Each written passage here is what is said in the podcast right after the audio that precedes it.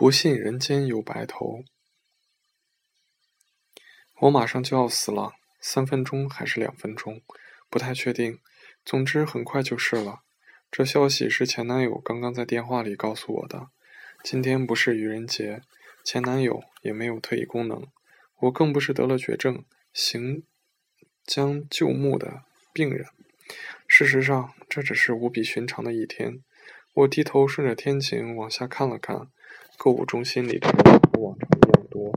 底层的圆形广场依旧在办着闹哄哄的促销活动。除了我接了一个不欢而散的电话之外，一切看起来都没有什么好说的。门口的服务员不断投来狐疑的狐疑的目光。我决定假装没看见，把刚才发生的事再想一遍，然后就径直回去。前男友打电话过来的时候，我正坐在电影院的倒数第二排看电影。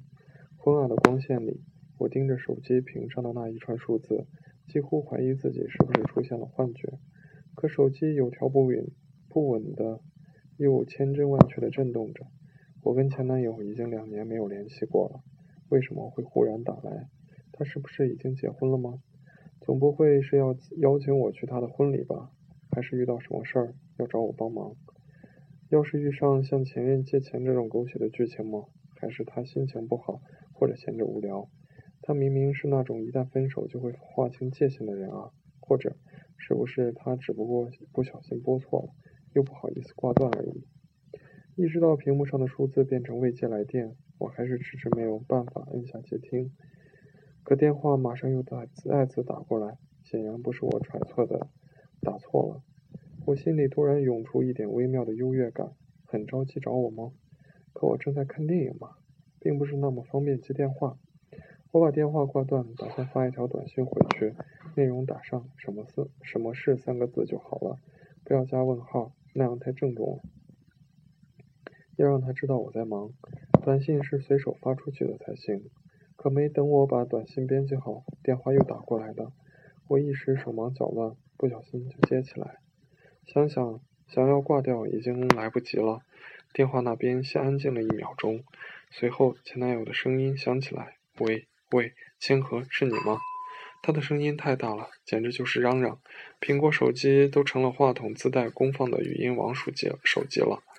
我只好把手机往耳朵上又压了压，尽量调整着既若无其事又微微有些絮的语气。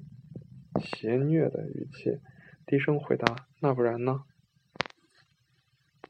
电话那边立刻传来一阵莫名其妙的大叫。说实话，我不是没有想过，在分手多年之后，我跟前男友偶遇的情景，甚至我想要想着要不要一起吃一顿宵夜，要不要继续办张健身卡，或者要不要做个面膜，这些犹豫的瞬间里，常常会想起来。我常常借此提醒自己，为了假想中的有可能发生的未来的相遇，我不能变胖，更不能变老，最好还要比他想象中的我更好才行。然后我就会细细的设想我的裙子、发型，还有他吃惊又夹杂着些后悔的百感交集的神情。只是当下前男友大喊大叫的情境，实在让人大失所望，又一头雾水。就连坐在我旁边的中年男子。都刻意的调整了好几次坐姿，表达自己的不满。我现在不方便接电话，短信说吧。就算我挂了电话，手机还是不屈不挠的。拨打的电话正在通话中，请稍后再拨。The number you have dialed is busy. Please try again later. 站了起来，这次旁边的男人干脆发出了不耐烦的啧啧声。我有些恼火，拎着包从座位上站起来，摸黑走出了放映厅。就算在交往的时候，我前男友也这样，很少打电话。想想我们其实只能算是网恋，那时候还没有微信。我们就没完没了的发着短信，早晨一醒来要发，中午吃过饭要发，半夜三点钟突然惊醒，也要赶紧把手机抓过来发短信。记得好多次都是我短信还没发出去，对方的短信已经跑过来。我这边天快亮了，突然就醒了。虽然没有甜言蜜语，可我觉得这个世界上，您拨打的电话正在通话中，请稍后再拨。居然有个人会跟我同时惊醒，然后醒来后第一件事情同样是发短信来。这真的是我有生以来经历的最幸福的时刻了。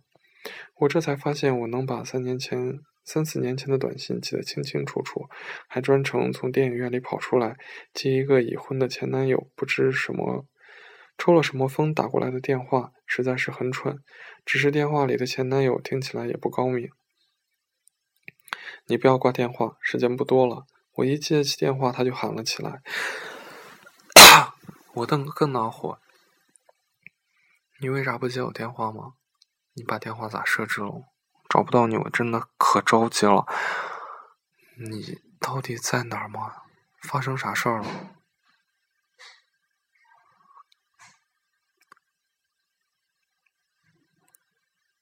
宝贝儿，我今天做事儿不对，你别这样行不？我好想你。你不要挂电话，时间不多了。我一接起电话，他就喊了起来，我更恼火了。他还是老样子，和他交往的时候，我大学还没毕业。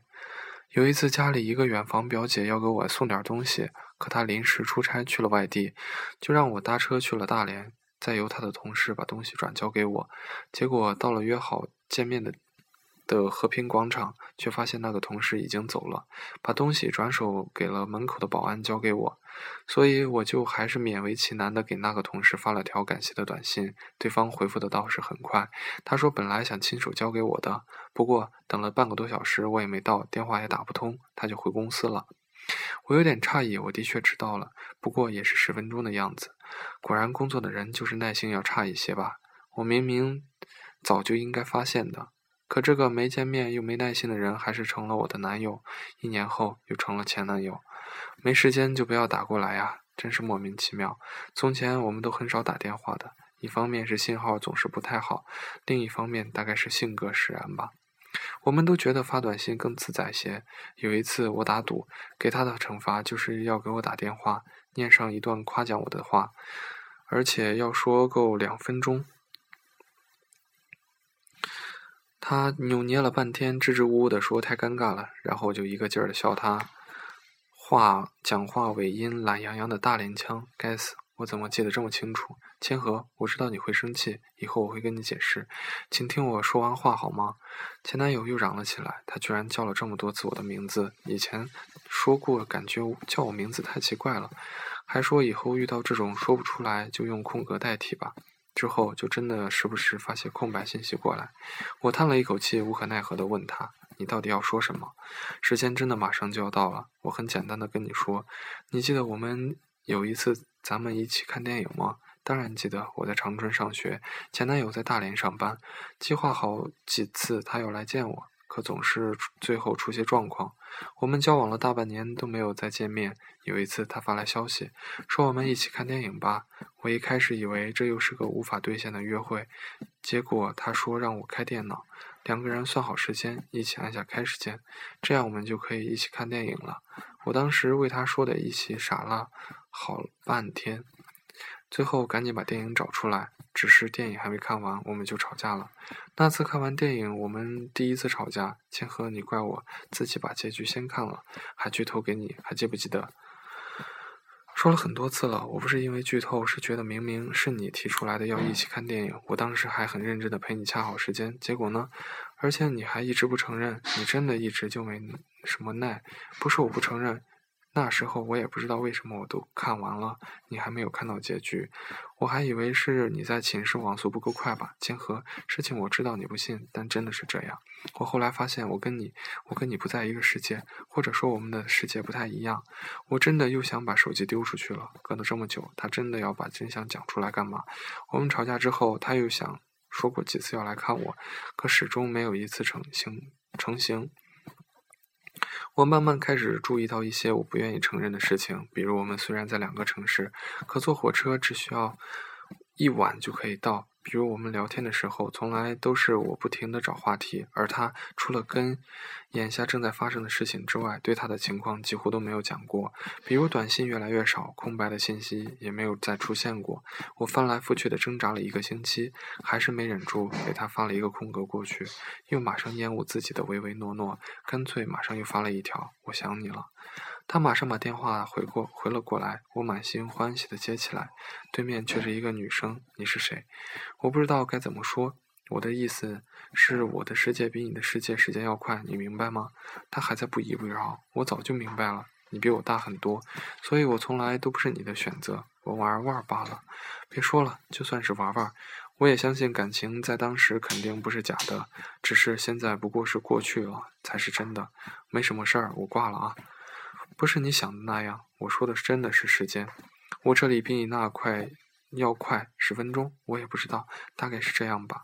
我拿着电话，突然不知道该说点什么。他一直很小心脾，小孩子脾气的，总爱和我没完没了的开玩笑。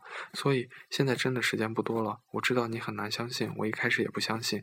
你应该很气我，从来没去找过你吧？我真的每一次都是真的要去见你，可是每一次都有意外，要么是公司有事，要么是家里有事。有一次我还住院。我一开始不明白是为什么，后来看电影那次我才知道，只要跟你有关，我所在的世界就会比你要快，所以我才会比你看到结局。我以后一定给你讲我，我一定，我以后一定会给你讲我做过多少次实验来证明这件事情是真的。现在真的来不及了，因为你，因为我会非常生气，认识到全世界没有比你更差劲的人了。我还是不争气的哽咽了。他那边声音有些嘈杂，是开了免提，跟别人玩真心话大冒险吧？因为你就要死了，但玩的太投入了，居然声音还能带着哭腔。我知道也吓傻了，可是想起来我比你的时间大概要十快十分钟，就赶紧给你打电话。以前我总是想不通为什么我跟你就是要有这个时差，就是不能在一起。可是真的是你接的电话，能就能听到你的声音，发现你的还活着。是太好了，现在离那个时间已经很近了。我刚才给你的那个表姐打过电话，本来是问她点工作的事，她那边很吵，应该是在街上有车喇叭声，突然就有声巨响，然后她就一直在尖叫。我问她怎么了，可她也吓坏了，说了好几遍我才听明白她说了些什么。她说你出事儿了，说你肯定死了，小千。他就这么，我就是这么被通知，我快要死了。大概算算，如果我跟前男友真的大概有十分钟的时差，现在时间也快到了。不过我现在就在我们第一次约见却没有见到的和平广场。大学一毕业，我就到他所在的城市，依旧一面都没有见过。我马上就要回到电影院看电影了，是绝对不可能跑到马路上被车撞的。我本来想要臭骂他一顿。可还是什么都没说就挂了电话。这个世界从来没有什么公平，再恋恋不舍的喜欢一个人，对方也没有义务让你满意。摸黑走到倒数第二排，对我这种有点夜盲症的人来说是不容易的事儿。出来的时候太着急，没注意过；走回来的时候就麻烦了。走到第五排的时候，我还是一不小心踢到了台阶，勉强稳住平衡的时候，手不小心碰到了坐在过。道边的观众，千和居然是表姐。进场的时候怎么没有发现她也在呢？她冲我点点头，刚想说我的座位在后面。表姐的手机就响起来，她一边接起电话，一边冲我做着手势，让我回座位就好。我就扭着身体，继续小心翼翼地往下走。可强烈的不可置信席卷了我的全身，我几乎是连滚带爬地往表姐那里跑。电影院里的光线太昏暗了，只有荧幕变化的光影映过来。情节跟我离开之前预想的差不多，男主角在高速公路上飙着车追着凶手，刺耳的鸣笛声从环绕声。传出来，要听清表姐在打电话是什么，很强，很勉强，大概是报告你去找某某某，好就好。我突然失去了所有力气，恍惚的不知道自己是身处何事，何处，大概就是，大概是个既不是这里也不是那里的地方吧。脑子里只有刚才电话里前男友的声音在隆隆作响，他给我的表演打电话要工作汇报，接下来有声巨响，然后我就恐惧和轰。慌张反而让我的听力变得敏锐起来。被人让人肾上腺素飙升的电影音效盖住的是装修电钻的噪音，还有我头顶上方天花板岌岌可危的碎裂声。在命运来临之前，我终于想起来，在我跟前男友分手那天，他说：“千和，有的事你不知道，你肯定会怪我。可我真的多想在另外一个时间时空里和你在一起。”